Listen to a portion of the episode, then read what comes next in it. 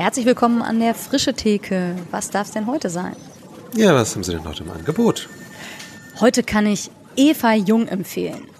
Gott ist kreativ. Mensch Jesus, Kreativität als Problemlösung. Was wäre, wenn die Kirche Gottesdienste verbieten würde? Was heißt es, traditionell zu sein? Und Fahrrad reparieren, Schaukeln in der Kirche und der Duft von frischen Brötchen. Oh, lecker. Ja, dann nehme ich mal, ach, glaube, ich habe heute mehr Hunger. Vielleicht eine Stunde 15? Das ist natürlich gar kein Problem. Hier geht's schon los. Danke. Frische Theke. Erlesen Ideen für die Kirche von morgen. Herzlich willkommen zu einer neuen Folge an der Frische Theke. Rolf Krüger und Hi. ich, Katharina Haubold. Hi. Reden heute mit Eva Jung. Eva, schön, dass du Hi. da bist. Hallo, ihr zwei. Du bist aus Hamburg zugeschaltet, vermute ich. Ja, Genau, das heißt, ihr hört schon, wir nehmen heute wieder remote auf, sind nicht an einem Ort, sondern sitzen an drei verschiedenen Orten und freuen uns sehr, dass du dir die Zeit nimmst ähm, und äh, aus Hamburg mit uns äh, ins Gespräch startest, rund um frische Ideen, Formen von Kirche. Ähm, du, und jetzt musst du mich korrigieren, wenn ich irgendwas falsch sage. Du kommst ursprünglich aus Landau, richtig? so ist es. Und bist Yes. aber Wahlhamburgerin. So ist es. Seit 95 hier okay, ja, gestrandet. das ist ja schon auch ein bisschen länger. Und äh, du bist Designerin mhm. Und hast eine Agentur gegründet, nachdem du in anderen Jobs gearbeitet hast. Also was heißt anderen Jobs, aber bei anderen Arbeitgebern als Werbetexterin vor allem und hast jetzt eine Kommunikations- und Beratungsagentur, nämlich Gobasil. Stimmt das? Alles richtig. 100 Fantastisch. Punkte. Sie haben eine halbe Waschmaschine gewonnen. Ähm, ich habe dich zum ersten Mal oder die Agentur, glaube ich, über die Basisbibel wahrgenommen, was, glaube ich, Ah, okay. ein sehr irgendwie ausgezeichnetes Projekt von euch war, das Design der Basisbibel irgendwie sehr zu empfehlen. Und aber auch über ganz viele andere Sachen, wo ich dann irgendwie mit der Zeit immer so gehört habe, ja, das ist doch auch von Gobasil, das ist doch auch von Eva Jung. Also seien es die Mensch-Jesus-Karten oder irgendwie in vielleicht etwas jüngerer Vergangenheit das Design von Team Unser und von Goldader und vielen so äh, ja Projekten und Initiativen, sei es die Evermore App oder die wertvoll Worte oder so, wo ich so merkte, in meinen kirchlichen Kreisen sozusagen waren das oft so Sachen, wo ich dachte, die sehen aber geil aus und oh wow, das hat irgendwie was äh, überraschendes. So. Cool. Ja. Ähm, und äh, vor einigen Jahren hast du uns mal ähm, bei einem äh, ja, Projekt, will ich mal sagen, was wir ähm, aus der Not in den im ersten Lockdown, glaube ich, geboren haben. Eigentlich sollte es ein Barcamp sein, dann wurde es zu Blank, dem pinken Monat Mai, so vor drei Jahren. Hast du uns beschenkt mit einem Vortrag, der ähm, hieß und Gott sprach, es werde bunt. Mhm. Und ähm, hast unter anderem, äh, also ich hoffe, wir gehen da gleich noch tiefer rein, hast da unter anderem gesagt, ähm, so kreativ und Gott, das wird häufig nicht zusammengedacht. Mhm. Und so ein bisschen auch aus deiner Branche erzählt. Und deshalb würde ich da gerne mit einsteigen. Also ich habe dich ein bisschen skizziert, aber was würdest du sagen, wieso findest du jetzt auch vielleicht für dich ganz persönlich, du Mhm. als Designerin und Kreativität und Gott, das passt irgendwie zusammen? Ja, gerne, weil tatsächlich ist das auch so ein bisschen ein persönliches Anliegen schon ganz lange. Ähm, ich habe irgendwann mal so eine ähm, so eine Idee, ich glaube zum Jahreswechsel. Ich bin eigentlich gar nicht so eine Tante, die sich für das Jahr was vornimmt oder so. Und ich war damals in einem Gottesdienst von einem befreundeten Ehepaar, die die den ähm, er ist ähm, Pastor in der FEG gewesen damals und da waren wir irgendwie reingeraten zu einem ähm, so einem Gottesdienst zum Jahreswechsel und dann haben alle irgendwelche Kärtchen bekommen. Lustigerweise hat waren es welche von meinen. ähm, und sollten dann halt sich überlegen, was sie sich für das neue Jahr äh, wünschen oder vorhaben oder so. Und ich dachte so, äh, jetzt wieder so eine Frage, ist überhaupt nicht meins und so. Und dann fiel mir trotzdem was ein, was jetzt gar nicht für dieses Jahr, also hatte ich auch sofort so verstanden, das war jetzt gar nicht für das Jahr, sondern das war vielmehr für mich. Und das war, dass ich sag's jetzt mal, dass wir sind ja unter uns, ne? äh, dass, dass Gläubige kreativ und kreative kreative gläubig werden. Das war so so ein Stichwort. Und dann dachte ich, ja, da kann ich sehr viel mit anfangen, weil ich natürlich durch meinen Beruf mit sehr sehr vielen kreativen Menschen zu tun habe. ähm, die aber, ich würde mal sagen, so ihre Quelle noch nicht noch nicht so zu 100 Prozent kennen, sag's mal so. Also da gäbe es durchaus noch ähm, Bekanntschaft zu machen. Und andererseits finde ich, dass äh, viele Menschen, die sich gläubig nennen, oft nicht ähm, von sich sagen würden, dass sie kreativ sind. Also das sagen eigentlich die meisten Leute, die nicht in so einer Branche wie wir unterwegs sind, dass sie nicht kreativ sind, was ich auch schade finde, weil ich glaube, das ist falsch.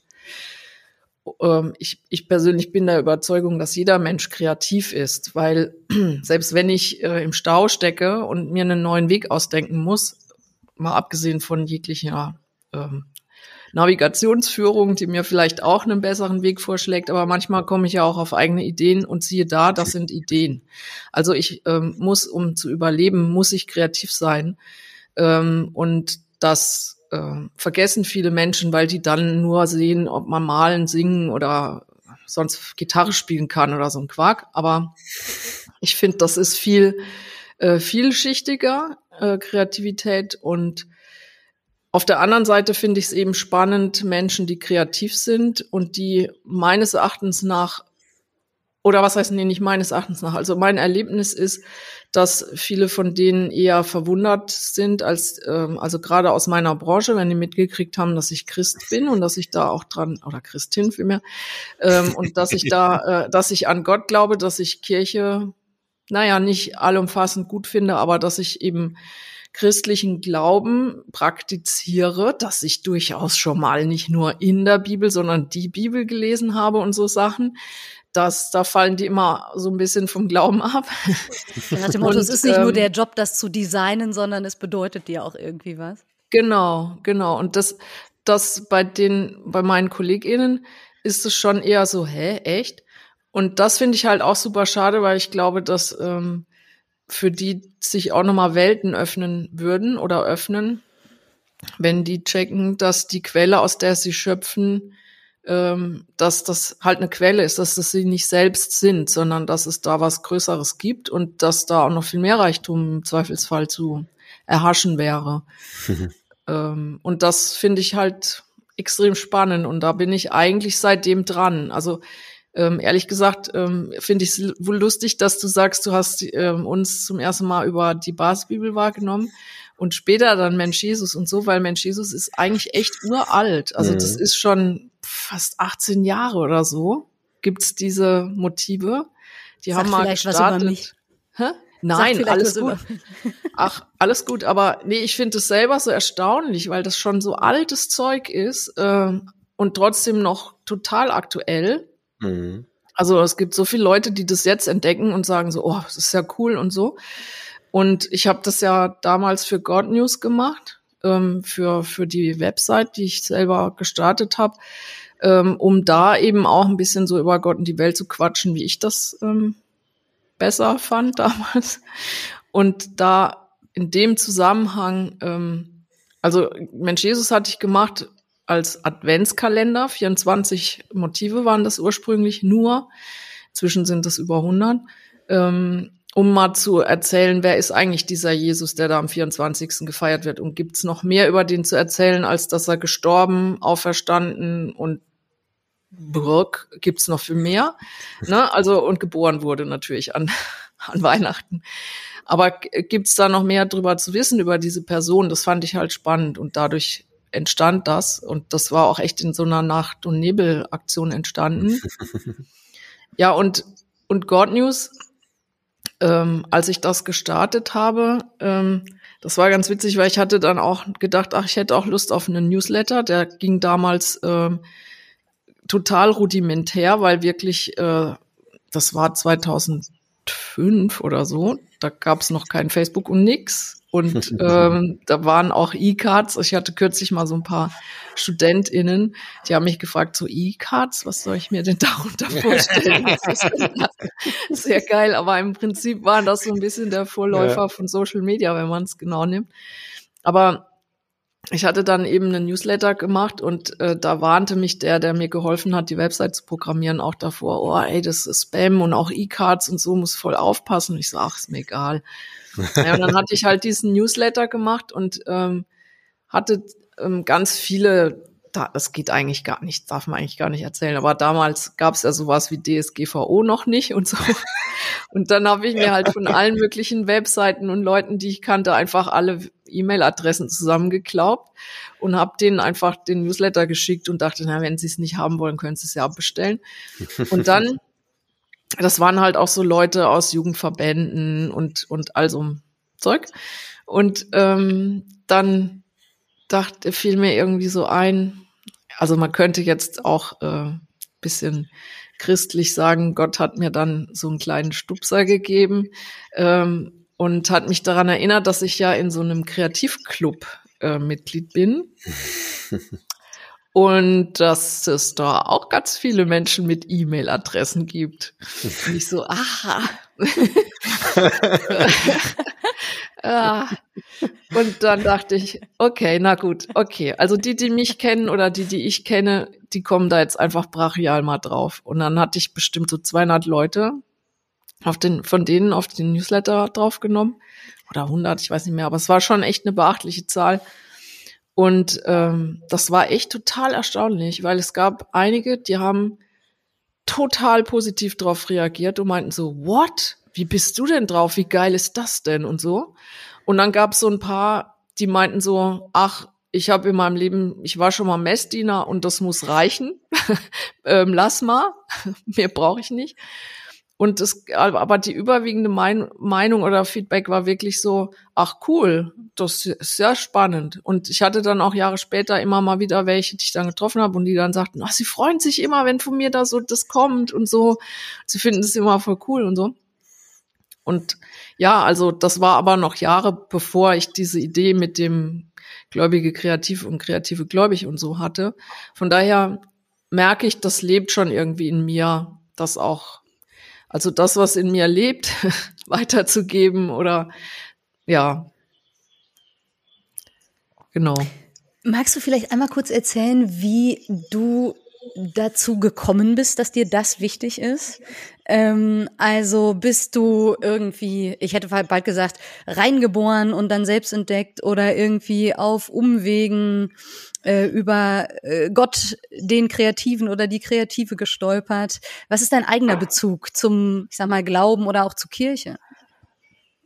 Also ich, ähm, also ich komme ursprünglich aus Rheinland-Pfalz, aus Landau und war dort in einer ähm, Landeskirche. Meine Eltern sind, waren so typische Kirchgänger ab und zu mal. mein Vater war sogar Presbyter, also in einer, in einer Leitung da ähm, zuständig, aber dann eher so fürs Dach und die Renovierung und sowas und äh, Würste äh, drehen auf dem Kirchenfest und so.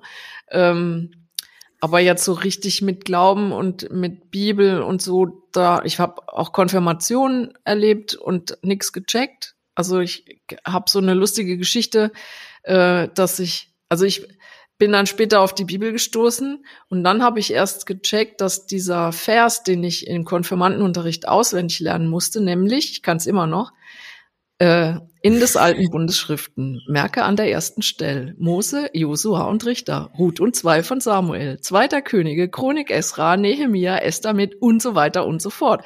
Ich konnte das auswendig und wusste null Komma gar nicht, was das mir sagen soll. Das oh. ist halt so ein blödes Gedicht, wie man es auch in der Schule auswendig, keine Ahnung, hat Dunkel halt war der Mond schien helle.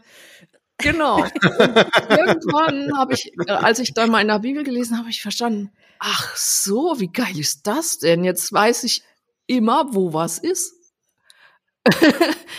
also, ja, und ähm, das Lustige ist, dass ich mit so vielleicht 16 und so oder sowas, kam mein Bruder auf mich zu, der hatte sich damals in eine Frau verliebt, die war gläubig ähm, und hat ihn so ein bisschen auf den Bibelkurs gesetzt. Ähm, mein Bruder ist elf Jahre älter, also immer der mega Besserwisser und immer schon voraus und wusste ja immer eine kleine Schwester und und der kam halt dann rum und meinte, ja, ey, auch bei meinen Eltern, ihr müsst das mal lesen in der Bibel, das stimmt alles und so. Und ich so, oh, jetzt kommt der mit seinem Zeug wieder. Und so, ähm, und er kredenzte mir dann auch eine Bibel die im Gegensatz zu der von meinen Eltern, die mit so altdeutscher Schrift geschrieben war, ähm, auch mal lesbar war. ähm, und dann, ja, irgendwie hatte ich Zeit und ich weiß auch nicht, wie es kam. Auf jeden Fall habe ich da mal ein bisschen drin rumgelesen und habe dann erst gerafft, auch da, was sie mir im Konfirmandenunterricht eigentlich erzählt haben. Also, dass mhm. diese Geschichten kommen alle aus diesem Buch. Also ich will jetzt gar nichts gegen die damaligen Leute, die diese Sonntags Gottesdienst, Kindergottesdienste und Zeug gemacht haben, sagen, weil wahrscheinlich war ich auch irgendwie verpeilt. Aber da war halt so der Moment, wo ich dann gecheckt habe, ah, okay, das ist ja spannend.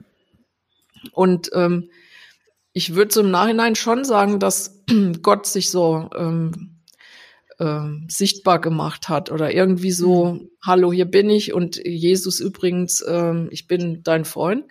Und so mit 16 und so, ich konnte schon ganz guten Freund gebrauchen. Also nicht jetzt so einen Freund, Freund, sondern jemand, weil meine Eltern, ach ja, sie hatten schon Lücken. und ähm, ja, von daher war ich da auch äh, plötzlich extrem ähm, happy, in meinem Leben plötzlich so eine Rückendeckung gefunden mhm. zu haben in, im Glauben. Und das kam dann erst später dazu, dass dann auch Leute dazu kamen, also Gemeinde oder so. Ich bin dann in so einer Mini-Baptistengemeinde gelandet in Landau. Äh, die waren 30 Leute stark. Und ähm, also echt mini, aber da kam, bin ich dann immer mal hin hab dann auch lustigerweise so Anstecker angehabt mit Jesus liebt dich und sowas. Oh. Was dann wiederum meine ähm, Schulkollegen auf den Plan gerufen hat, so, ey, alte spinnst du, was ist denn das? Und dann bin ich mit denen in Diskussionen und das war super geil. Und dann halt so die klassischen Diskussionen, ja, wenn jemand mit, ein, mit einer Pistole auf dich zukäme und würde dich erschießen wollen und du hast auch eine, würdest du dann schießen oder nicht?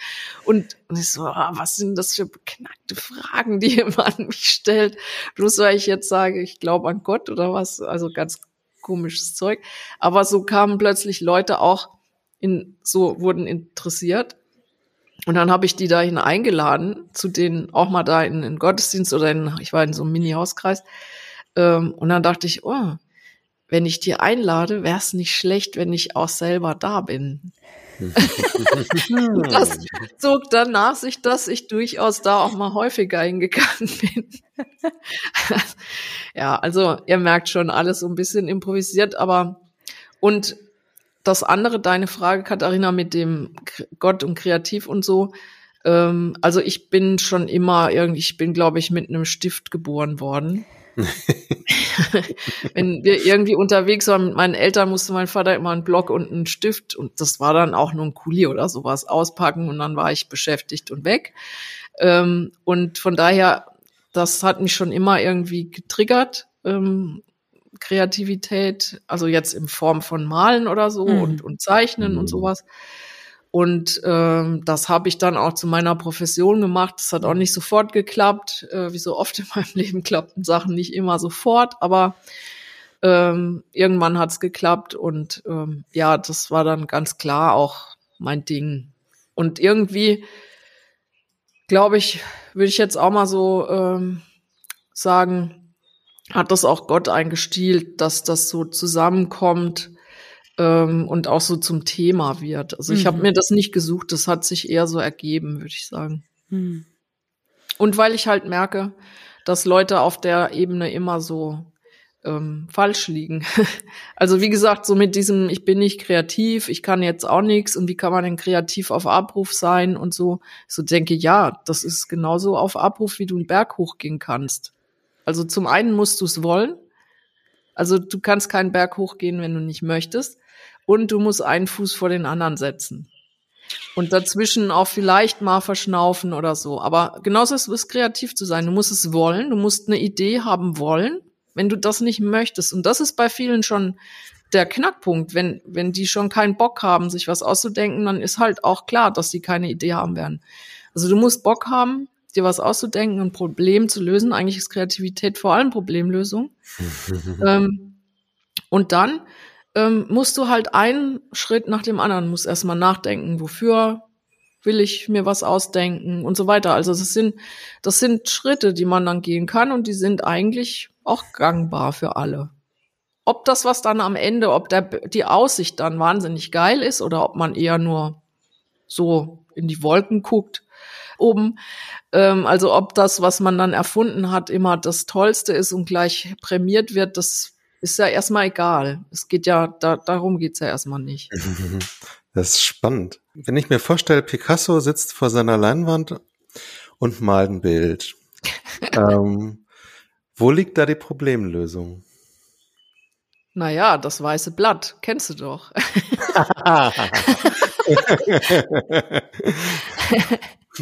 okay. Ja, klar. Ja.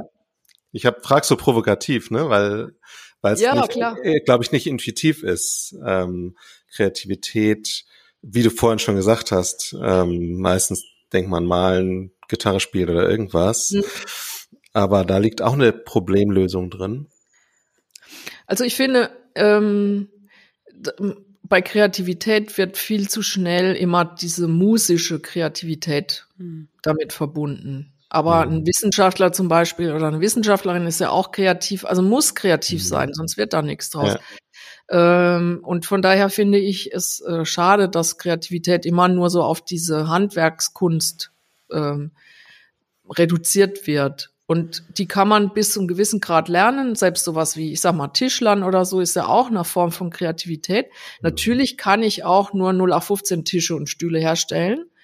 Ähm, dass daraus ein Designmöbel wird, äh, das bedeutet dann halt, dass ich noch, das meinte ich mit dem, wenn ich den Berg hochgekraxelt bin, ob ich dann nur in die Wolke gucke oder ob ich auf eine fantastische Landschaft gucke. Mhm. Abgesehen davon, dass es auch wieder ähm, natürlich im Sinne des Betrachters, also das muss auch der Betrachter oder Betrachterin ähm, beurteilen, ob die Wolke jetzt toller ist als eine fantastische Landschaft. Das ist ja auch relativ. Mhm. Aber ähm, ich finde, das, das macht einen, also das macht halt dann den Unterschied, ob ich jetzt irgendwie noch mal eins draufsetze, aber Kreativität an sich ist erstmal nicht nur was Musisches und das ähm, finde ich halt wichtig, weil da wird sie oft geparkt und ähm, das ist schade. Ich habe gerade gedacht, die wird, Mhm. glaube ich, auch oft unter Nice to Have geparkt. Also gerade ja. so im musikalischen und künstlerischen, also auch wenn du nach Picasso fragst oder so, dann äh, gibt es, glaube ich, auch so ein Grundgefühl von, das ist das, was man nicht zwingend braucht, äh, sondern das ist halt so zum, damit das Leben ein bisschen schöner wird, so ungefähr. Aber jetzt das mit Genau. Problemlösung in, in Verbindung zu bringen, äh, finde ich, hat ja noch mal eine ganz andere Dimension, weil man auf Mhm. einmal, ähm, würde ich sagen, das rausholt aus so einem Freizeitbereich hinein in eigentlich was Lebensnotwendiges und vielleicht sogar Überlebensnotwendiges auf eine Art Mhm. und Weise. Ja, genau. Und, und abstruserweise fällt mir jetzt gerade ein, ähm, ich weiß es nicht, ne? Aber kann sein, dass wenn du Picasso gefragt hättest, ob er singen kann, kann sein, dass er gesagt hätte, nee, ich kann nicht singen. ne? Also es ist ja auch immer, ne? So. Und dabei würde vielleicht jemand, der sich mit Musik und Stimme und so auskennt, sagen, es gibt keinen Mensch, der nicht singen kann. Vielleicht gibt es Leute, die nicht gut hören. Also es hängt ja oft miteinander zusammen. Ähm, aber ich finde das so, jeder hat irgendwo seine Gaps und seine Dinger, wo, wo man sich dann vielleicht nicht so zu Hause fühlt oder so. Aber ich finde es halt echt extrem spannend, ähm, ja, sich das nochmal zu weiten. Und das eben auch in Bezug auf Gott.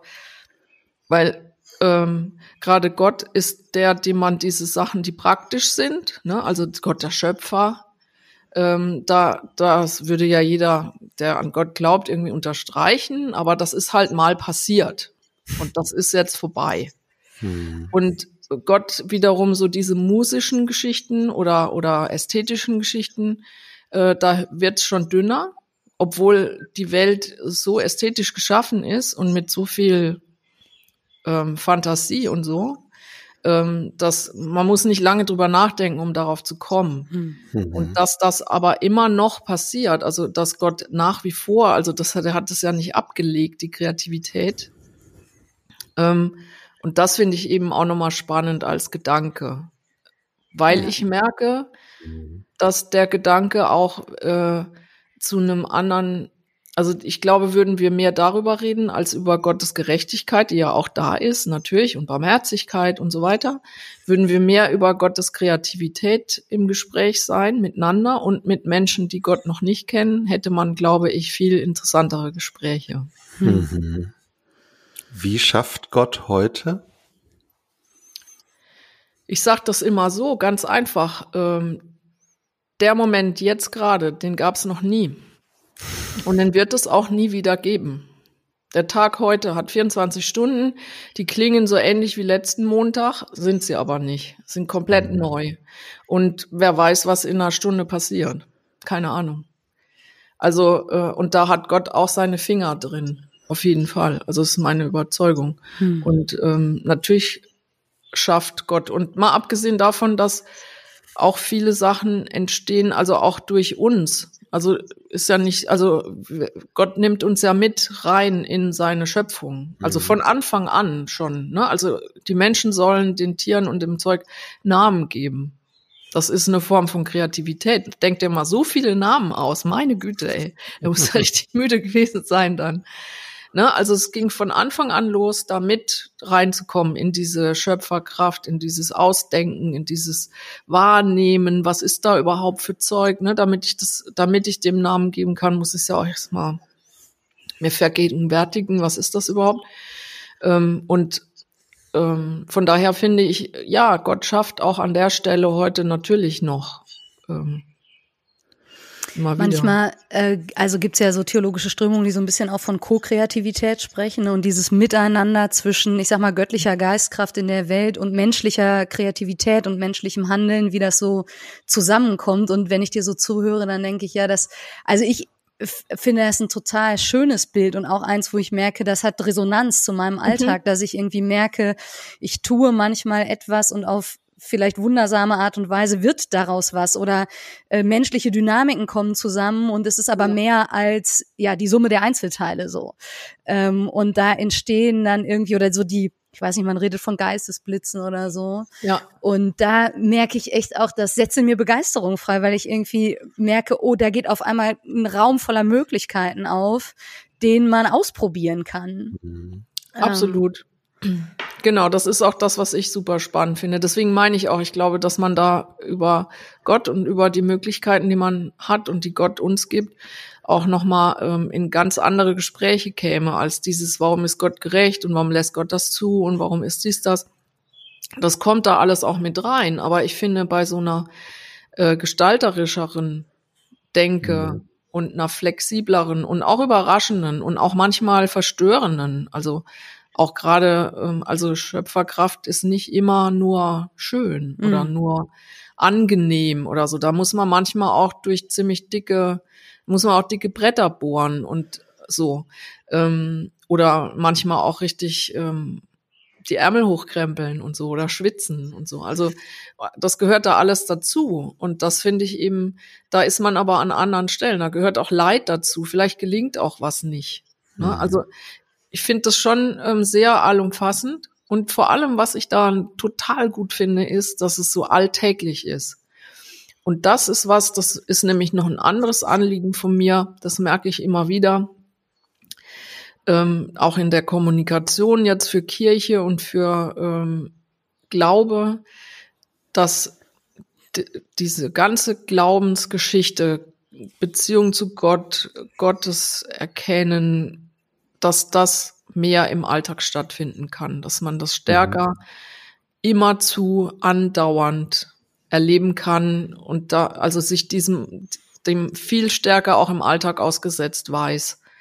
Ähm, das ist für mich auch eine ganz ganz wesentliche ein ganz wesentlicher Akt, dass sich immer wieder bewusst man muss mir auch selber immer wieder bewusst machen, aber ähm, da finde ich, liegen auch ganz viele spannende Knackpunkte in Gesprächen mit Menschen, das eben nochmal zu betonen, dass äh, Gott nicht nur an bestimmten Terminen ähm, oder zu bestimmten Begebenheiten stattfindet, in Anführungsstrichen, sondern ja, dass da im Alltag, in dem ganz normalen Tun äh, liegt ganz viel Spannendes.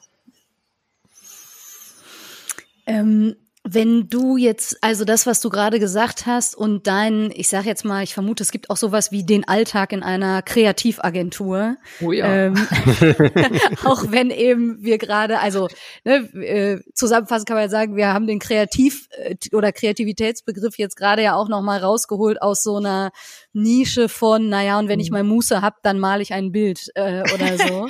ja. Äh, hinein in irgendwie, das hat was, äh, ja, also fast ja, was Alltägliches so. Und für mhm. dich ja sowieso auch nochmal, weil es eben auch dein Job ist, irgendwie mit äh, ja, anderen in der Agentur.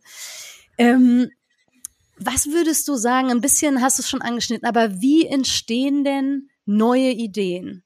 Also wie kommt man auf das, was vielleicht was man outside the box nennt oder ich glaube bei euch auf der Webseite heißt es irgendwo dieses nicht nach Schema F. Und mhm. Schema F ist ja irgendwie easy und gerade wenn ich so an Kirche denke, dann äh, würde ich sagen, gibt's ja auch also ganz viel Tolles an Tradition und mhm. an erprobten Formen und so. Das will ich auch alles gar nicht schlecht machen. Und gleichzeitig würde ich sagen, sind wir auch in einer Zeit, wo klar ist, es braucht aber auch neue Ideen. Mhm. Ähm, und äh, oft aber auch so eine Ratlosigkeit auch manchmal bei mir selber empfinde von, ja gut, aber wie kommt man denn jetzt drauf? Mhm. Also ich merke, bei mir ist, ähm, geht es am besten, indem ich mir immer wieder die Frage stelle, erstens, wofür mache ich das eigentlich? Also wer, wen, wen soll das interessieren? Also damit geht schon ganz viel los. Ähm, an, also jetzt, wenn ich jetzt mal Kreativität auch ein Stück weit als Problemlösung sehen möchte oder als Kommunikation, auch als, wie komme ich denn beim anderen Menschen an? Wie wie erreiche ich die Person überhaupt, ähm, dass ich mir mal vorstelle, wer ist das? Das merke ich ganz oft auch in Workshops oder so. Das, das sind jedes Mal Eye-Opener für unsere Kunden, Kundinnen, wenn man die fragt, wie ticken denn die Menschen? Was brauchen die? Was interessiert die? Also vergesst mal ganz kurz, was ihr denen dringend unbedingt erzählen wollt und denkt mal kurz drüber nach, was die eigentlich gerade beschäftigt und was wo ihr die gerade dabei stören könntet, zum mhm. Beispiel auch. Ne? Also dass man, weil alleine über solche Fragen kommt man schon auf interessante Ansätze zumindest, die auch meistens anders denken, als wenn man nur davon ausgeht, ich habe jetzt dieses und jenes Produkt oder diese und jene Information und die möchte ich übermitteln. Mhm. Ähm, also, dass ich mal nicht von mir aus denke, sondern von denen, bei dem es ankommen soll. In welcher Situation befindet sich die Person? Ähm, nicht nur so zielgruppenmäßig, wie alt sind die und äh, wo wohnen die und in welcher mhm. Sinus, in welchem Sinusmilieu sind die unterwegs oder so. Wurscht. Erstmal. Ist mir, ist mir persönlich, ich finde dieses, ist hilfreich, ja, aber auch vor allem für die Marketingleute, damit sie irgendwelche Buzzwords haben, die sie schmeißen können. Eigentlich finde ich es viel spannender, in die Sachen direkt reinzugehen und zu sagen, wie tickt wirklich, stell dir die Person, also so ein bisschen Persona-Denke, wie sind die drauf, was brauchen die gerade. Damit fängt schon ganz, ganz viel an. Ähm, und dann ist, ähm, finde ich, also das, was ich mache, ist auch, hat ganz viel damit zu tun, erstmal zu gucken, was gibt's denn schon? Was muss ich jetzt nicht nochmal erfinden? Also ein bisschen Recherche machen ist nicht verkehrt. Ähm, und in solchen, in solchen Ansätzen sozusagen, in diesen Fragen, auch oft ist die Frage, was will ich überhaupt erreichen? Also die ist so simpel und doch so wesentlich, weil man oft losgeht, ohne das Ziel zu wissen. Und dann ist man natürlich auf so einem Schlingerkurs. Aber wenn man klar hat, ich möchte da und dahin treffen oder dies und das bei jemandem erreichen oder so, dann ist man viel zielorientierter und auch viel leichter im, äh, in, Lösungs, in der Lösungsfindung. Mhm. Und dann gibt es noch eine Sache, ähm, das ist ganz lustig. Mein Biolehrer, der wird sich, hat sich bestimmt schon hundertmal im Grab umgedreht, weil ich ihn immer zitiere. Der hat uns mal erzählt, also als er uns erklärt hat, wie die ähm, Augenzellen funktionieren. Also du hast eine einen bestimmten Punkt im Auge, mit dem siehst du scharf. Mhm. Da sind pro Quadrat Millimakro, was weiß ich was, Millimeter, sind da die meisten ähm, Sehzellen. Mhm. Und zwar auch die, die Farbe sehen. Also die mhm. drei Farben-Dinger. Also für jede Farbe gibt's ja eine bestimmte Zell-Dings und davon gibt's in diesem Bereich super duper viele. Und wenn du aus diesem Punkt rausgehst, dann werden es immer weniger pro Quadratmillimeter und äh, die Schwarz-Weiß-Kerlchen kommen dazu. Und die sind dann außenrum. Das heißt, wenn du hier was, alles, was du an der Seite siehst, ist eigentlich schwarz-weiß. Mhm. Das wird von deinem Gehirn ergänzt, weil du weißt, dass das, was da rechts ist, rot war vorhin, als du mal hingeguckt hast. Und das wird gespeichert. Also das ist nicht, du siehst es in echt nicht in der Farbe. Das ist total Ja. irre. Also Augen ist sowieso total irre, was da abgeht. Ähm, aber diese Verhältnisse von den, von den Sehzellen hat zur Folge, wenn du Sterne guckst nachts, Mhm. Wenn du die Ja. nicht direkt anguckst, sondern ein bisschen dran vorbeiguckst, also nicht mit diesem schärfsten Punkt, sondern Mhm. mit den Schwarz-Weiß-Dingern, die sind nämlich viel lichtempfindlicher als die anderen. Mhm. Dann siehst du den Stern, wenn du dran vorbeiguckst. Mhm. Voll geil. Und dieses Prinzip finde ich gerade im Bezug auf Ideenfindung total spannend, sich nicht so sehr daran festzuhalten, was will ich jetzt für ein Ziel erreichen, sondern vielleicht gibt es neben dem Ziel noch so zwei, drei andere Sachen. Also ich will jetzt gar nicht, dass man sich nicht fokussiert oder so, ne? Aber trotzdem manchmal ist man so ver, verhärmt da drin, das Ziel zu erreichen, dass man es gar nicht schafft, weil man vorher schon, geht einem schon die Puste aus oder so, oder man hat sich irgendwie doch zu sehr da rein verbissen. Und gerade so diesen Hauch, sich zu trauen, doch nochmal zu sagen, und wenn wir es ganz anders machen würden. Ne? So, Ja. oder wenn das der und der machen würde, oder die und die oder so. Ähm, das sind auch so Möglichkeiten, wie man eben nochmal in eine andere Richtung denken kann Mhm. und wie man auf Lösungen kommen kann, die vielleicht nicht so auf der Hand liegen und sofort da sind oder da waren. Und gerade in Bezug auf, weil du das jetzt ja auch nochmal gefragt hast, in Bezug auf Gottesdienste oder überhaupt kirchliche Handlungen, wie funktioniert Kirche in Zukunft? Also gerade Gottesdienst ist für mich auch so ein rotes Tuch.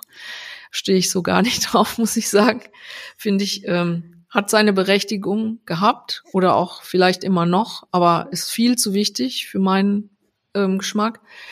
Ähm, aber trotzdem für, für dieses, wie wird Glaube überhaupt gelebt? Wie wird Glaube alltäglich lebbar, ähm, erlebbar? Da finde ich eben auch gerade so eine, sowas an dem vorbeizugucken, was man immer gemacht hat. Und das Ziel, was man immer dachte, was man erreichen muss, aber vielleicht will, muss man das gar nicht erreichen. Das finde ich eben auch nochmal spannend, da auch mal loszulassen und zu sagen, komm, lass uns mal, lass uns mal nicht das machen, was wir immer Mhm. dachten.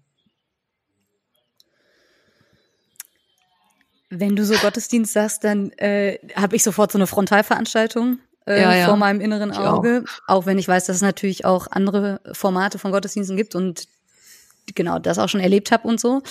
Und gleichzeitig äh, ist, glaube ich, schon relativ klar, dass das, was man so klassischerweise unter Gottesdienst versteht, ja irgendwie auch aus einer Zeit kommt, wo das so sehr an eine Form von Lehrveranstaltung, Mhm. also ein Mix Absolut. aus Anbetung im Thronsaal und man empfindet das so einem Königsprozess nach, sage ich mal, Ja. oder Königsanbetungsprozess und dann irgendwann so universitäres oder schulisches, Ja. ne, man vermittelt eine Information so. Mhm. Jetzt sagst du, lasst uns mehr über Gottes Kreativität sprechen und darüber, was irgendwie vielleicht an kreativer Energie Gottes in der Welt ist. Äh, was wären denn so Formate, wenn man jetzt mal Gottesdienst und das, was wir damit verbinden, irgendwie so ein Stück weit außen vor lässt? Wie könnte das vielleicht viel mehr zum Ausdruck kommen in kirchlichem Handeln, jetzt mal jenseits auch einfach von Gesprächen, die man vielleicht führt oder so? Also, ähm, ich sag mal so, diese, diese Gottesdienstgeschichte bei mir oder diese Gottesdienst in Fragestellung meinerseits, ähm, die ist schon ein paar Tage alt, wird aber immer aktueller. Je mehr in Kirche sich tut, kriegt ihr wahrscheinlich ja auch mit, Mhm. mit dem, was ihr macht und auch mit dem, was ihr an Podcast macht und so. Ähm, und ich finde, also es gibt es sind so ein paar Sachen, die ich daran spannend finde. Unter anderem ähm, hat es äh, Sandra Bills, die ihr auch durchaus gut kennt, ähm, mal auf den Punkt gebracht, ähm, indem sie sagte, eigentlich ist es gar nicht Sandra, sondern die KMU, die letzte, also Kirchenmitgliedschaftsuntersuchung, wo Menschen gefragt wurden, was sie denn mit Kirche verbinden. Und ähm, das sind drei Sachen. Das eine ist ähm, Gottesdienst. Das an, also alle, nee, als erstes kommt Gebäude, logischerweise, weil Kirche ist Gebäude. Mhm. Allererstens keine Menschen oder sonst was, sondern Gebäude, Gottesdienst und ähm, PastorInnen, also Menschen, die in ir also Hauptamtliche Oh. mit irgendeiner Klamotte an. Ähm, das war's. That's it. Krass. Das sind nicht die, die ähm, für Frieden stehen. Das sind nicht die, bei denen Ja. die Armen irgendwie versorgt werden. Das sind nicht die, die für Kreativität stehen. Gar, ganz und gar nicht, leider. Mhm. Ne? Also auch da merkt man ja, was ist denn da eigentlich los? Ja. Wir haben einen kreativen Gott und die, das Sinnbild für ihn hier auf Erden ist nicht, ähm, also das eher lächerlich. Ähm, ehrlich gesagt würde ich sagen, wenn, wenn man ähm, sagen würde, Christen sind jetzt besonders kreativ, kreativ. Früher vielleicht schon, ne? also so die ganzen Musik- und Malereien in Kirche und Co., da gab's gab's auf jeden Fall eine Hochzeit, aber die ist längst passé. Mhm. Ähm, und das finde ich schade. Also diese Gebäudegeschichte, die finde ich extrem schwierig, weil die Gebäude sind halt auch alt oder sie sind neu und sehen dann aus wie Turnhallen. Ja. Ähm, also auch irgendwie komisch, schwierig. Es ist sehr auf Veranstaltungen. Also es, es scheint einem fast, als sei Kirche nur eine Veranstaltungs-, eine Eventagentur Agentur. oder sowas. ja. Und ich frage mich, was soll das? Warum immer Event? Also wenn ich, wenn ich mir Jesus angucke, da waren nie Events. Das war immer Alltag. Es waren immer Zufallsbegegnungen. Oder von mir aus, dass er irgendwo gezielt hingegangen ist. Das hat mal einer hier aus dem Erzbistum Hamburg, sagte mal, dass er mal nachgeguckt hat und mal das mit Zahlen hinterlegt hat. Jesus war nur zu zwölf Prozent in, in, innerhalb kirchlicher Gebäude äh, während seiner gesamten Schaffenszeit, was man in der Bibel mitkriegt. Mhm. Und da hatte ich dann ergänzt, ja, und in den zwölf Prozent ähm, gab es auch immer Stunk. ja, das stimmt. Da hat er immer irgendwas gemacht, was er entweder zu der Zeit oder nicht machen durfte oder was gesagt, was er besser nicht gesagt hätte und so weiter. Also es ist schon ähm, auffällig, dass Kirche heute auf das reduziert wird. Mhm. Und ähm, von daher, ich weiß gar nicht, ob ich mir so viele Formate wünsche. Mhm. Also ob ich wirklich im Format Gedanken überhaupt weiterdenken möchte oder ob man das nicht abbrechen müsste und sagen müsste, okay Leute, ihr habt uns falsch verstanden. Oder wir Ähm, uns. wir machen von ja, genau. Ähm, wir machen jetzt keine, keine Gottesdienste mehr, in, so wie Mhm. ihr sie euch zumindest vorstellt. Und wir benutzen unsere Gebäude auch anders. Weil ich meine, echt die Kirchen, die, ich meine, davon abgesehen, dass alle Landeskirchen und auch Bistümer inzwischen ähm, drauf und dran sind, 30 Prozent und mehr ihrer äh, Gebäude abschaffen zu müssen, sonst geht das gar nicht mehr weiter. Mhm. Da gibt's auch hässliche genug, die man durchaus auch einfach mal abschaffen könnte. Aber es gibt auch ganz viele Gebäude von Kirche, die stehen an Pole Positions in Mhm. Dorf und Stadt Mhm. und sind leer. Ja. Ungenutzter Raum an geilsten Ecken. Und statt dass man die öffnet und sagt, okay Leute, ähm, wofür braucht ihr die? Also lass es uns zusammen nutzen. Also ich habe immer ein super gutes Beispiel. Bei mir sind drei Kirchen wirklich in G-Entfernung. Ähm, eine katholische, eine evangelische und eine baptistische Kirche. Alle haben echte, richtige Kirchgebäude und haben Kirchgärten, haben Keller, Garagen. Ich wohne in einer Wohnung. Äh, Ich habe einen Balkon, da kannst du ein Handtuch drauf ausbreiten, dann war's das. Das heißt, wenn die evangelische Kirche mit ihrem echt großen Kirchgarten, den sie einmal im Jahr für einen Flohmarkt benutzt, ähm, sagen würde, okay Leute, alle hier, wir machen eine Tombola, alle, die keinen Balkon haben und nicht einen Garten, also im Erdgeschoss wohnen, äh, können sich ähm, hier zur, können sich eine Parzelle, also so eine Art Schrebergarten, ähm, haben, umsonst, können hier ihre Kartoffeln, Blumen oder auch nichts, ihren Sonnenstuhl reinstellen. Ähm, das, die Kirche wäre voll. Also einfach mal umgekehrt denken, nicht sagen, was will, was will ich euch senden, sondern was braucht ihr? Mhm. Die katholische Kirche hat Garagen, hat, ähm, ich glaube auch Keller und so, würde sie den aufmachen und sagen, ich, wenn ich mein Fahrrad repariere, ich habe keinen Keller, keinen Dachboden, wenn ich mein Fahrrad repariere, stehe ich auf dem Bürgersteig. Mhm. Wenn es da im Sommer eine Garage gäbe, wo alle aus der Nachbarschaft ihre Sachen reparieren könnten, perfekt. Mhm. Ne? Also, was soll das? Ist das, ist das ein Gottesdienst? Mhm. Ja. Und von daher, es ist keine Veranstaltung, aber es ist Gemeinschaft auf jeden Fall. Also der Gedanke ist, glaube ich, schon wichtig und gut. Mhm. Ähm, und es ist, es gibt super Räume und die, klar, auf dem Dorf gibt's andere Bedürfnisse, aber da gibt's dann vielleicht Bedür das Bedürfnis, dass es da einen Spielraum geben müsste oder wo man mal Dart spielen kann oder keine Ahnung. Ich weiß es nicht, aber ähm, da gilt es halt kreativ zu werden. Was wird hier gebraucht und äh, wofür sind wir hier eigentlich da? Und mhm. natürlich ist auch, und das ist ein Riesenanliegen von mir, also es wäre fies zu sagen, ja, du machst jetzt nur, du machst das alles jetzt nur säkular oder so. Ähm, weil es ist mir ein Riesenanliegen, dass Gott rüberkommt und dass Gott wirken kann. Aber das muss doch durch die Menschen passieren, die dort sind und die mit Gott eine Verbindung haben und mhm. die dann das auch selber ausstrahlen. Ähm, und dann habe ich auch nicht mehr diese Konzentrierung auf diese Pastorin. Mhm. Ist das Spannende nicht dann, also diese, diese Ideen zu entwickeln, mega. Ich glaube, davon brauchen wir mehr. Du hast jetzt diese Idee mit dem Garten. Ich frage mal so provokativ, warum gibt's das noch nicht? Also ist nicht die spannende Frage, wie kommt denn so eine kreative Idee auch ins Tun, in die Umsetzung? Was ist denn dafür, was sind denn dafür kreative Lösungen äh, nötig, wenn wir dabei bleiben? um uns, uns Kirche, sage ich jetzt mal bewusst, ähm, auch ähm, in die Aktion zu bringen und den Mut zu haben, sowas zu machen? Mhm. Also es gibt, ähm, es gibt also nicht nur die, aber es gibt ein wirklich Vorzeigebeispiel in ähm, Stuttgart. Gibt es eine katholische Gemeinde, die heißt St. Maria.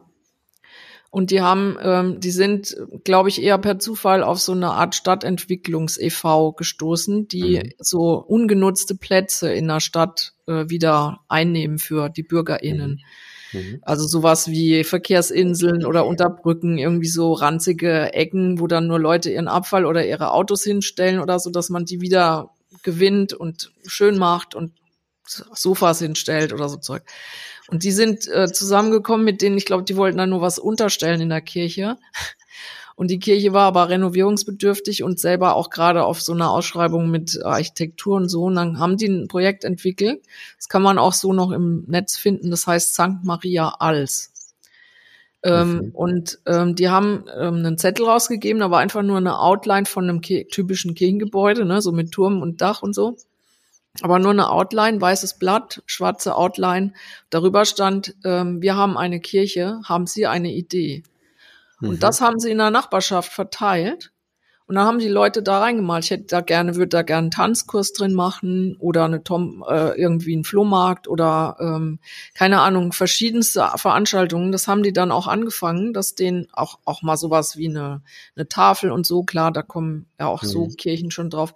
Ähm, aber das ist halt anders ähm, organisiert. Also das habe ich auch mal einem Pastor gesagt. Das ist was anderes, ob die Kirche sagt, wir machen jetzt auch eine Tanzveranstaltung, kommt ja. am Mittwoch von 20 bis 22 Uhr oder ob man in die Nachbarschaft fragt, mhm. was wollt ihr haben? Und dann kommt die Nachbarschaft und sagt, wir würden gern tanzen. Das ist zwar am Ende die gleiche Veranstaltung, ist trotzdem komplett anders. Und es und, transportiert ähm, ja was ganz anderes in, auf einer genau. kommunikativen Ebene. Ne? Ja. Genau. Mhm. Genau. Und ähm, ich glaube, also ich war schon immer kurz davor, sowohl zu den Katholen als auch zu den Evangelien bei mir in der Nachbarschaft zu gehen und das denen vorzuschlagen. Es mangelte mir bislang an der Zeit äh, und ein bisschen auch an der Traute. Wobei ich meine, mehr als Nein können sie auch nicht sagen. Mhm. Ähm, aber nee, tatsächlich, ich glaube, es liegt eigentlich auf der Hand. Eigentlich, eigentlich ist es machbar. Es ist eigentlich noch nicht mal eine große Hürde. Aber ich glaube, was da fehlt, ist dieses am Ziel vorbeigucken, weil das Ziel ist eigentlich immer, wie organisieren wir unseren Gottesdienst. Wenn der steht, ja. dann können, das andere sind Kürveranstaltungen und Gottesdienst ist die Pflicht. Und da müssen wir von runter, glaube ich. Ich glaube, damit wäre schon die Hälfte, wenn, wenn man den verbieten mhm. würde, ganz ehrlich, wenn der landesweit verboten werden würde, dann ging's ab. Ja, es ist ja im Gegenteil so. Gemeinden müssen ja. Gottesdienste machen. Und ich weiß das noch aus unserer Gemeinde, wenn, äh, als wir mal überlegt haben, einfach keinen Gottesdienst mehr zu machen, kam sofort das Kreiskirchenamt und hat gesagt, nein, ihr müsst ihr müsst. Und das Irre. äh, durften, durften wir nicht äh, lassen. Und das ist wirklich, äh, Ja. hat auch ganz viel Kreativität gekillt an der Stelle. Ja, klar. Klar, glaube ich sofort. Das andere, was das ja dann wirklich erfordert, ist ja wirklich so eine alltägliche Sprachfähigkeit auch. Also zumindest, wenn man eben sagt, es geht jetzt auch nicht darum, irgendwie, dass alle Kirchen Fahrradreparaturwerkstätten und Nee. Tanzkursraumanbieter werden sollen, so. Und das hast du ja sehr deutlich gemacht. Ich glaube aber, dass, also ich sage jetzt mal, wir sehr verallgemeinernd in dem Wissen, dass es immer Ausnahmen gibt, das aber kaum miteinander lernen die wir uns irgendwie als Christinnen verstehen oder in Kirche miteinander sind, weil wir eben ja auch so sehr von bestimmten Formen Genau. und Formaten geprägt sind. Absolut. Und das wäre ja dann die zweite Frage. Also wie lerne ich, wie lernen wir auch nochmal eine alltägliche Glaubenskommunikation an dem vorbei, dass eben es zu einer bestimmten Zeit eine bestimmte Veranstaltung gibt, in der das auf eine bestimmte Art und Weise thematisiert wird. Äh, geile Frage. Im Übrigen äh, gibt auf das auch die KMU eine Antwort. Nicht, dass ich auf die so schwören würde, aber ähm, das ist, sind zumindest so Sachen, auf die wir immer auch wieder verweisen in unserer Arbeit, weil ähm, persönliche Glaubensvermittlung, ähm, also das Gespräch über Glauben, wenn danach die Menschen gefragt werden, die noch in der Kirche sind, äh, ist die Antwort, dass sie das nur ähm, im engsten Familienkreis machen und sonst nirgends. Also es wird nicht über Glaube gesprochen. Und ich glaube, das muss aufhören. Also auch, oder vielmehr anfangen. Also da, ähm, das, das, und das ist wiederum was, was mich eben auch schon ewig antreibt. Deswegen auch sowas, wer ist denn dieser Jesus? Ne? Also darum solche Kärtchen wie Mensch Jesus, ähm, kommt doch mal ins Gespräch und wenn, wenn du noch nicht drüber gesprochen hast, vielleicht musst du selber auch erstmal anfangen, diesen Typen, den du selber als deinen vielleicht glaubst du ja an Jesus, aber oft ist auch dieses Ding, ich glaube, also ich glaube, ich habe früher Glaube so verstanden, dass ich daran glaube, dass das, was da vor 2000 Jahren passiert ist, dass ich das glaube. Und damit ist mein Christsein abgeschlossen. Mhm. Also ich, ähm, ich glaube an sogar sowas wie, dass Jesus ähm, wiedergeboren wurde, dass äh, Jesus in den Himmel aufgefahren ist, dass von mir aus vielleicht sogar, oh, dass es Wunder gab und dass ähm, Maria vielleicht wirklich Jungfrau war und, und, und. Ne? Also diese Sachen so in Abstufung, so wie das Glaubensbekenntnis, was ja auch gesprochen wird, daran glaube ich. Und damit ist mein Christsein fertig. Das ist aber nicht so. Es geht um eine lebendige Beziehung oder um einen lebendigen Glaubenserlebnis tagtäglich, alltäglich. Und, und darum geht es eigentlich, um eine Lebensverbesserung, um jemand und um ein Wirken, um einen Geist, der, auf den du praktisch ständig zugreifen kannst und der, der in dir lebt und so weiter. Ähm, und ich glaube, darüber mehr ähm, zu erfahren und die Kraft darin zu spüren, was das bedeutet, durch dick und dünn und so weiter, da ähm, liegt eine Riesenchance drin. Und aber da muss man erstmal wieder hinkommen. Ähm, und deswegen ist eben auch meine, mein Versuch, die Leute mal an die Bibel ranzuführen oder an Jesus ranzuführen und da ein Interesse dafür zu machen, ne? so wertvoll Wort. Hier ist ein Wort, das kennst du aus deiner, aus deinem Alltag, äh, keine Ahnung, Trainer, Coach, sowas, ne? Und das wiederum dann in Bibel übersetzen. Also guck mal, da gibt es Verse, die funktionieren, die sagen eigentlich genau das aus und vielleicht findest du davon noch mehr. Also da auch so einen Anreiz zu geben, sich mit der Thematik tiefer auseinanderzusetzen und dann vielleicht auch davon so getouched zu sein, dass eben andere Menschen da auch was von abbekommen können. Das ist definitiv, ich weiß, in Kirche ist äh, das Wort Mission natürlich, weil auch sch schlimm besetzt. Ähm, aber ursprünglich ist dieses eigentlich ein geiler, geiles Wort. Ich meine, in Marketing wird es ja auch ohne Hi Hintergründe und ohne Probleme eingesetzt. Mission Statement und so weiter ähm, wird da gerne als ähm, Begriff ja auch benutzt, weil er natürlich auch was sagt. Also ich habe selber eine Flamme in mir und ähm, kann da auch andere anstecken, ohne sie jetzt zu verbrennen, natürlich. Das sollte man beachten. ja. in Wohl, Wohldosierungen sozusagen und stimmig ja, genau. zur Situation. Ja. ja. Ihr macht das ja als Agentur ganz viel und du mit äh, God News oder ihr als Verein mit God News ja darüber hinaus irgendwie auch. Also es passiert ja, also und wir sind ja zum Glück auch an ganz vielen Stellen mit Leuten im Gespräch, wo man merkt, da kommen Sachen wirklich in Bewegung und äh, ja. wir lernen ein Stück weit wieder neu eben nicht so sehr von sage jetzt mal, auch etwas verallgemeinern, uns auszudenken und so. Ähm, wenn, also, und ihr habt ja als Agentur viel auch Kirchen oder kirchliche Vereine, christliche Vereine oder so als äh, Kunden und Kundinnen und fand jetzt auch mal spannend, als ich so auf eurer Webseite guckte, die Schlagworte, die ja im Dropdown-Menü kommen, Portfolio, Kirche, Agentur, Kontakt. Äh, und mir sind zwei Sachen aufgefallen. Also das eine, dass Kirche da ja sehr prominent auch steht. Ja. So, das kann was mit eurer Marketingstrategie zu tun haben, weiß ich nicht. Aber ja auch mit einem Herzensanliegen, so sehe ich und lese ich das. Mhm. Und das zweite ist, dass ich super spannend fand, dass bei Agentur, was ich jetzt als allererstes als sehr abstrakten Begriff wahrgenommen habe. Also da hätte für mich auch Firma stehen können oder so. Ach so okay, und wenn ja. ich da draufklicke, dann sehe ich Menschen. Ja. Mhm. Und das fand ich spannend, das nochmal miteinander in Beziehung zu setzen, weil Kirche so, also ne, da klar äh, beschreibt ihr nochmal, was eu, euer, eure Vision, so habe ich das gelesen, und euer Traum für Kirche irgendwie auch ist. Und bei Agentur kam dann sehr konkret, wer, wer, wer ist das eigentlich? Wer ist Gobasil? Wer steht hinter Gobasil? Und als, also ich hatte so einen Aha-Moment, sage ich mal, für mich nochmal, als ich mir das so anguckte, jetzt mal fernab davon, wie Kirchen ihre Webseiten äh, bauen und so. Sie dachte, ja, es braucht Gesichter und es braucht die, die das träumen und die, die diese Visionen haben und irgendwie reinbringen. So, also ich sage an dieser Stelle erstmal Danke für diesen Impuls. Keine Ahnung, ob der intendiert war, aber ich habe ihn für mich so mitgenommen und ähm, habe aber dann auch noch mal mich gefragt, ja ihr als Menschen, die ihr in der Agentur sitzt und jetzt Erfahrungen macht mit Kirche auch als Arbeitgeber oder weiß ich nicht Auftraggeberin sagt man vielleicht bei euch. Mm, ohne dass du jetzt so sehr aus dem Nähkästchen plaudern musst, aber aus deiner Erfahrung, die du da gemacht hast, was sind vielleicht so Learnings, wo du sagst, jetzt mal so ein bisschen abstrahiert aus sehr vielen Einzelprozessen, das nehme ich irgendwie so mit und das können wir als Agentur vielleicht auch noch mal generell kirchlichem Handeln und Denken über das hinaus, was wir hier schon besprochen haben, irgendwie mitgeben. Oder das würde ich euch wünschen, zusätzlich zu dem, ja, was wir hier jetzt ja schon seit einer Stunde auch so ein bisschen bequatschen. Ja. Ähm, also was ich immer wieder mitnehme, ist, dass wir nicht aufhören zu lernen, als Agentur auch. Also wir, wir schreiben, wir haben das am Anfang nicht auf unserer Website gehabt mit Kirche, haben aber irgendwann gemerkt, ähm, wir hatten eine lange Zeit, da waren unsere Wirtschaftskunden überwiegend. Also wir haben mehr für Wirtschaftskunden als für kirchliche Themen gemacht.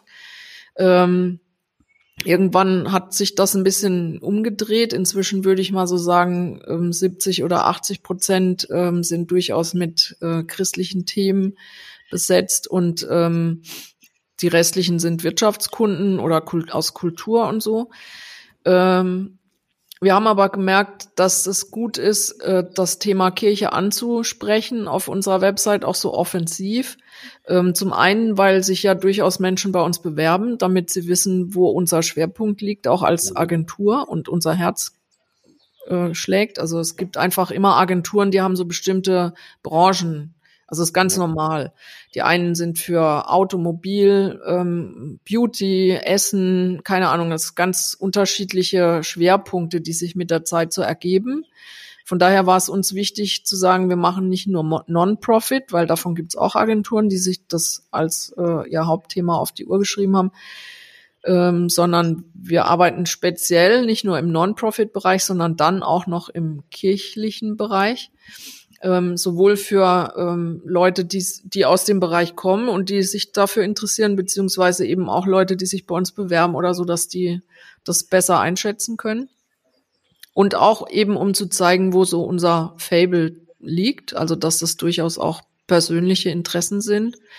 Ähm, da, weil das schreiben wir auch, wir glauben, dass die Kirche durchaus eine Zukunft hat, äh, auch wenn das manche vielleicht bezweifeln ähm, und schreiben da ja auch so ein bisschen über unseren ähm, Verein und so und dass, dass da halt noch, noch mehr geht für uns. Ähm, was Kirche angeht, wie gesagt, da merke ich, ich höre da gar nicht auf zu lernen, weil viele Sachen, also ich kann in vielerlei Hinsicht beraten und sagen, da seid ihr nicht ganz richtig ge gewickelt und dort seid ihr, müsst ihr nochmal anders denken oder da müsst ihr out of the box denken und so. Das ist das eine. Aber doch auch das Feedback zu haben, ja, da denkt ihr jetzt aber gerade falsch oder das können wir nicht machen oder auch so eine Information wie von dir, Rolf. Ähm, wir müssen, wir haben den Auftrag, Gottesdienste auszuführen, sonst kriegen wir eins auf die Mütze, war mir noch gar nicht so krass bewusst. Also, also in Westfalen war, zumindest. Ja, ja, ja, gut, aber aber das ist, glaube ich, wenn es ja. nur da wäre, ist es ja ähm, spannend und wichtig zu wissen, weil das sind ja dann wieder Sachen, die wären ja einfach zu. Ne? Also das ist ja manchmal nur, äh, dass man sagt, okay, ihr müsst an eure Bürokratie ran. Also das wäre ja eine einfache Auf, einfach zu lösen, dass man sagt, gebt doch den Menschen die Gottesdienste oder die die Gemeinden von euch ähm, voranbringen, da mal einen freieren Lauf.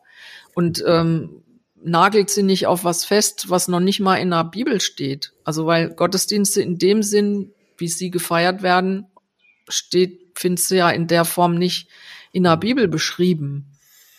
Ähm, von daher, also ich finde, finde das, ich merke, ich, ich lerne da selber auch immer wieder. Ähm, aber was ich Kirche immer wieder auch mit auf den Weg geben kann, ist, dass sie den Begriff der Tradition meines Erachtens nach ähm, viel zu gerne falsch versteht. Mhm. Inwiefern?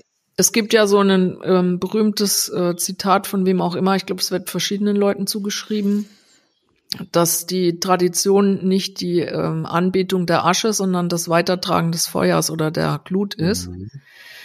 Ähm, und ich finde, ähm, es gibt auch ein tolles äh, Zitat von Thomas Hollig oder wie der ausgesprochen mhm. wird. Das ist so ein ähm, katholischer Geistlicher, der sagt, äh, die Bewahrung der Tradition ist ein schöpferischer Akt. Die Treue zum Inhalt des Glaubens braucht die kreative Neuinterpretation. Oh, kannst du das ähm, nochmal sagen? Ja, gerne. Ich habe es mir auch vorhin extra aufgerufen, weil ich kann das auch nicht auswendig. Die Bewahrung der Tradition ist ein schöpferischer Akt. Die mhm. Treue zum Inhalt des Glaubens braucht die kreative Neuinterpretation. Mhm. Also ähm, ich finde, dieses Festhalten an einer Tradition ist nur dann sinnvoll, wenn sie, also Tradition bedeutet, dass man sich etwas was sich bewährt hat, im Heute neu interpretiert. Also, dass man es fürs Heute immer noch einsatzbar und nutzbar macht. Mhm. Wenn es nur mitgenommen wird, ohne dass es im Heute hm, äh, verfestigt wird oder funktioniert, ist es keine brauchbare Tradition. Also dann ist es wirklich nur ein mitgenommenes äh, Relikt, aber mhm. das ähm, verliert an Kraft. Und ich finde, da ist Kirche echt extrem gefragt, sich da zu hinterfragen, was ihre Traditionen angeht, weil sie da meines Erachtens nach die falsch interpretiert, also mit dem Begriff Tradition falsch umgeht und das falsch äh, den Menschen auch vor Augen führt, was Tradition ist. Mhm. Mhm. Und wenn ich das ernst nehme, führt mich das ja tatsächlich zuallererst in meine eigene also ich sage jetzt mal Spiritualität, Frömmigkeit, you name it, irgendwie zurück mit der Frage, ja, was ist denn das, was da in mir, ich sage jetzt mal, mhm. brennt oder was dieses Feuer entzündet? Äh, ist da eigentlich was? Und wenn nein, wie bekomme ich da irgendwie wieder einen Zugang zu? Und dann eben vielleicht als ja, weiß ich nicht, das ist wahrscheinlich wechselseitig. Ne? Dann die Frage, wie findet das gemeinschaftlich Ausdruck? Denn es gibt Phasen, in denen trägt mich die Gemeinschaft, wo ich irgendwie denke, okay, mein eigenes Feuer ist vielleicht ne, irgendwie etwas ja. runtergebrannt.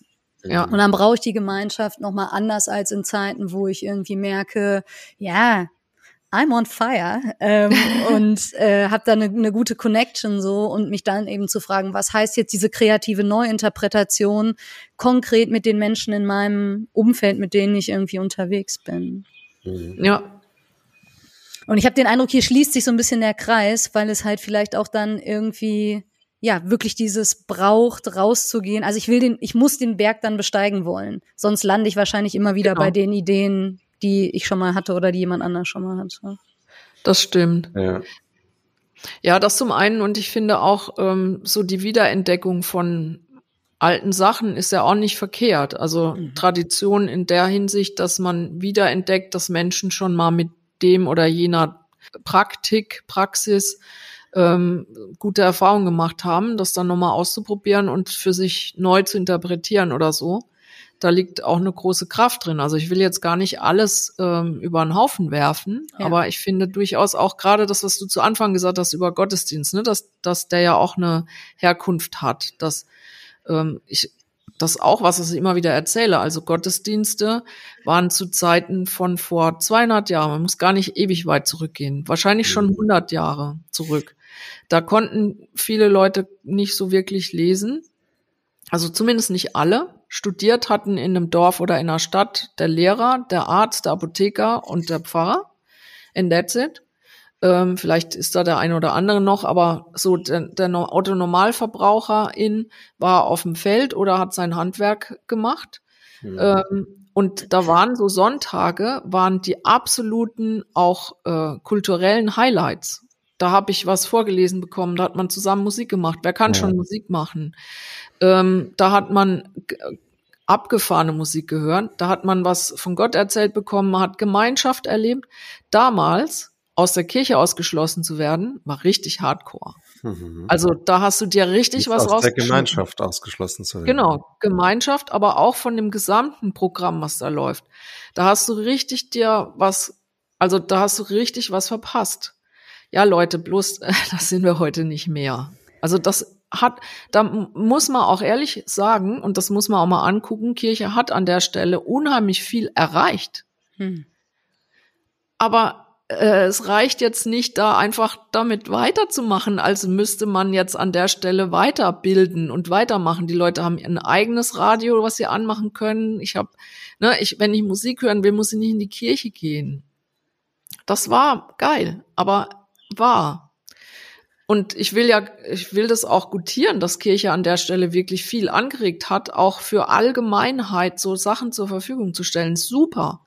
Ja, aber kommt mal weiter. Wir, wir haben es jetzt, ne, so, es ist angekommen, jetzt so.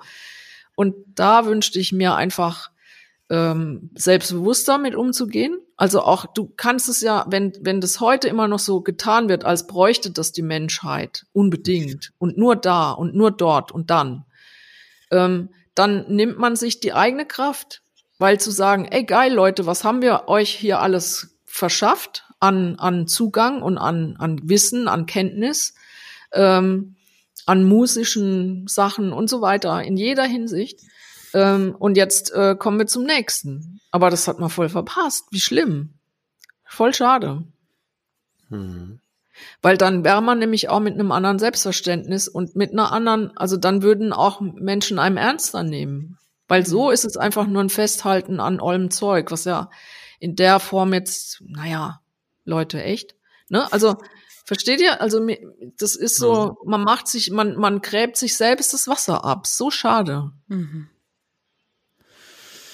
Du hast damals in dem äh, äh, Und Gott sprach, es werde bunt äh, Vortrag von Kirche als Ermöglichungsraum gesprochen.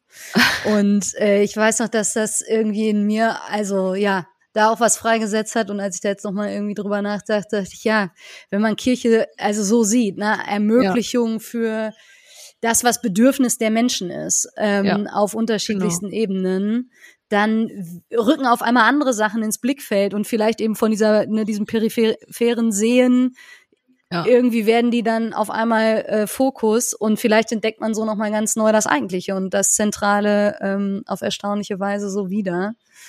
Ähm, genau. Ja. Ja, du ja. hast damals, da, äh, ich wusste noch mal so schmunzeln, als ich da jetzt auch mal drüber nachdachte, äh, hast damals äh, geredet vom ähm, Paradies und von dem einen Baum, den man so in den Fokus der Tradition und in Storytelling genommen hat, dass der ja. eine Baum, von dem man nicht essen durfte und so. Und wie viele hunderttausend andere Bäume hat es da vielleicht noch gegeben, aus denen man wer weiß was äh, so genau. hätte machen können, tun sollen. Und so ein bisschen kommt mir, also ich merke gerade unser Gespräch und das, was du sagst, weckt dieses Bild wieder wach, weil es auf einmal deutlich macht, wie viel Potenzial einfach da ist und wie viele Bäume da ja. rumstehen, ja, ja, mit denen genau. man sehr viel Kreatives anstellen kann. Mhm. Ja, ja, und Gott hat ja nicht aufgehört, uns genau an der Stelle immer wieder auch mit Sachen zu konfrontieren, die ähm, um uns herum sind und die um uns herum existieren, mit denen wir alles machen dürfen. Also es ist immer nur so auf dieses Verbot zu, ähm, zu reduzieren und sich da so angstvoll davor zu positionieren, ist echt schade. Also ich glaube auch, dass das Selbstverständnis und das, also ich erlebe, das ist auch sowas, was mir, was mich immer wieder beschäftigt. Die ersten Christen hatten wirklich ganz viele Probleme, aber nicht die, dass sie peinlich waren. Mhm. Oder dass das, was sie erzählt hatten, peinlich war. Mhm. Oder langweilig. Oder so, sondern, also, ne, die hatten mit Filmen zu kämpfen, aber nicht damit. Und ähm, auch Jesus, wenn man, also was der an Traditionen gebrochen hat, ähm, das ist schon in dieser Tradition zu bleiben, so wie Jesus Traditionen bricht, ähm, das fände ich halt, das fände ich auch spannend. Also da, ich finde, Jesus ist so herausfordernd mit dem, was, was er sagt und ähm, wie er auch mit seinen Zeitgenossen umgeht. Auch das, was ich vorhin erzählt habe, dass man oft mal fragen müsste, was das Gegenüber eigentlich für Bedürfnisse hat. Mhm. Ne? Ich finde mhm. das so geil. Jesus fragt fast jedes Mal, wenn jemand auf ihn zukommt und was von, also eine Heilung oder so von ihm haben möchte, dann fragt Jesus fast jedes Mal, was willst du, dass ich dir tue? Mhm. Ich meine, da humpelt oder sitzt jemand, da kann nicht gehen oder nicht sehen. Und trotzdem wird er gefragt, was willst du? Und die Kirche oder wir als Christen ne, kommen daher und sagen, oh ja, du siehst nichts, hier bitte. So, dann ja. so könntest du sehen. Nee, frag den doch mal, ob das wirklich das Erste ist, was, was die Person haben möchte. Und wenn ja, dann ja dann weißt du auch, dass das ihr vorderdringlichstes ist, aber mhm. du bist dann von ihr ausgegangen und nicht immer von deiner Projektion und so. Ja. Ähm, also da, es sind so viele Sachen, wo so viel drin steckt für unser heutiges Leben und auch für Kommunikation als solche. Also das mhm. ist ja, das, diese, ähm, diese Erkenntnisse, die nutze ich persönlich ja nicht nur für Kirchenthemen. Die sind ja auch für jedes andere Thema wichtig. Und auch da wieder, welcome to the Alltag. Ne? Also ähm, so eine diese Haltung ist, die funktioniert auf allen Ebenen. Die ist nicht nur, die funktioniert nicht nur in einer, im gotischen Gebäude oder so. Und ähm, das finde ich spannend, das macht mir Spaß, auch da praktisch so sich gegenseitig zu betteln und zu merken, ey, da haben wir schon wieder übersehen und da, da haben wir Schuppen vor den Augen, die mal runter müssen oder so. Das ist doch, also auch gerade diese da, diese Herausforderung zu nehmen und sich davon zu anstacheln zu lassen und nicht immer runterziehen zu lassen, sondern eben zu sagen, ey geil, was haben wir noch, was haben wir nicht auf dem Schirm gehabt? Wo mhm. haben wir gepennt? Wo haben, wo, wo haben wir jetzt immer noch die alte Tradition gemacht, obwohl die schon längst abgehalftert mhm. ist oder so, ne? Also, das, ich, ich verstehe das persönlich gar nicht so sehr. Ich finde auch Kritik total super. Also im ersten Moment natürlich nicht, klar. aber, aber dann, da ist immer was drin. Manchmal ist, sie, ist Kritik auch böse gemeint, ne? Die will einen auch runtermachen. Aber in, egal, selbst in dieser Kritik steckt was drin, woraus ich mir was ziehen kann. Und das finde ich extremst spannend, sich davon nicht klein machen zu lassen, sondern zu sagen, wo ist das Ding, was mir jetzt, was, wo ich vielleicht selber noch einen Knick hatte und wo ich noch nicht richtig nachgedacht habe, woran sich das Gegenüber jetzt aufhängen kann, warum sie ja. das jetzt kritisiert oder so. Ähm, also gerade auch so Fehler machen, ja, mach. Dann so lernt man was, ist nicht schlimm. Nur Fehler zweimal den gleichen machen, das ist schon blöd. Aber auch das passiert. Ähm. naja, und in einer, in einem Glauben, wo man ständig von Vergebung redet, sollte man ja eigentlich die genau. Freiheit haben, äh, zu sagen, ja, ja, dann hat es nicht geklappt dieses Mal. So. Genau, ja, also das wäre wär mir auch total wichtig bei aller Kritik, bei allem, was man verbessern kann und so, ne? Wenn am Ende dürfte nicht hängen bleiben, oh ja, alles ist doof, sondern es ist alles da. Es geht so, wir können sofort anfangen. Also ähm, lass es uns hinter uns lassen und losgehen. Es ist so viel auch an, an Potenzial da, ne? Also wie gesagt, ich finde das ja, einerseits finde ich Kirchengemein, Kirchengebäude echt nervtötend. Also ist jetzt nicht so meins, auch wenn wir im Urlaub sind oder so, ne? Man muss immer in alle Kirchen rein, ich immer so, ja, mach mal, ich gehe dann dabei einen Kaffee trinken oder so. Ähm, ist nicht so meins. Aber auf der anderen Seite würde, wer in diesen Kirchen, die mein Gatte da besucht, wüsste, wüsste ich, da hängt eine fette Schaukel drin. Ich wäre die Erste, die reinginge. Oder da ist sonst was, da ist eine geile Chill-Ecke mit, keine Ahnung, Fatboys und geilem Licht, was durch die super Fenster da reinfällt. Ja. Äh, oder anderer geiler, vor, geile Vorstellung, da riecht's, da drin riecht's nicht nach dem muffigen, ollen Holz, sondern nach frisch gebackenem Brötchen. Ich wäre die Erste, die drin ist. Ne? Also von daher, da ist es alles da. Und wie gesagt, die sind an Pole Positions, die stehen in Fußgängerzonen mittendrin, die stehen an den tollsten Stellen, weil ja klar, früher war es halt der Mittelpunkt. Hm. Und dann nutzt es doch. Alles da. Alles da. Ich finde, das ist ein schönes Schlusswort für unser Gespräch. Äh, und Ja. vielleicht auch eine sehr verdichtete Zusammenfassung. Alles da. Ja. Vielen, vielen Dank, Eva. Ja, sehr, sehr gern. Hat Spaß gemacht. Ich hätte auch Lust, ja, noch ein paar Runden zu drehen, aber äh, irgendwann hat man uns mal gesagt, so sehr weit über eine Stunde ist dann irgendwann auch viel. Von daher machen wir hier mal irgendwie für heute einen Doppelpunkt, Punkt. Ja, genau, einen Genau. Doppelpunkt. Genau. Und wer weiß, hoffentlich kommen wir darauf äh, zurück. Oder die Leute können ja an ganz vielen Stellen andocken. Wir verlinken mal die Sachen, über die wir so gesprochen haben, von gern. äh, genau God News und äh, Go Basil und Mensch Jesus bis hin zur KMU äh, findet ihr die Sachen in den Show Notes. Genau. Es soll jetzt auch bald wieder eine neue geben. Die wird nur alle fünf Jahre oder zehn. Kirchenmitgliedschaftsuntersuchung, ja, kann gut sein. Sogar. Ja. Ja. Ja, naja. Ja, und dann hat man wieder neue Erkenntnisse ähm, und kann sich überlegen, was das bedeutet. Vielen, vielen Dank dir. Ähm, und ja, vielen Dank auch jetzt über unser Gespräch hinaus für all das an äh, kreativen Dingen, mit denen du ja auch ähm, kirchliche Arbeit bereicherst und irgendwie, ja, mein Privatleben auch. Also von daher, danke. Ja, danke euch. Hat Spaß gemacht. Hab Wunderbar. einen schönen Tag. Genau. Ja, und, ihr auch. Ja, und wir hören uns dann ähm, in einigen Wochen wieder und äh, sind gespannt auf unser nächstes Gespräch. Bis dann. Genau. Macht's gut. Ciao. Tschüss. Tschüss.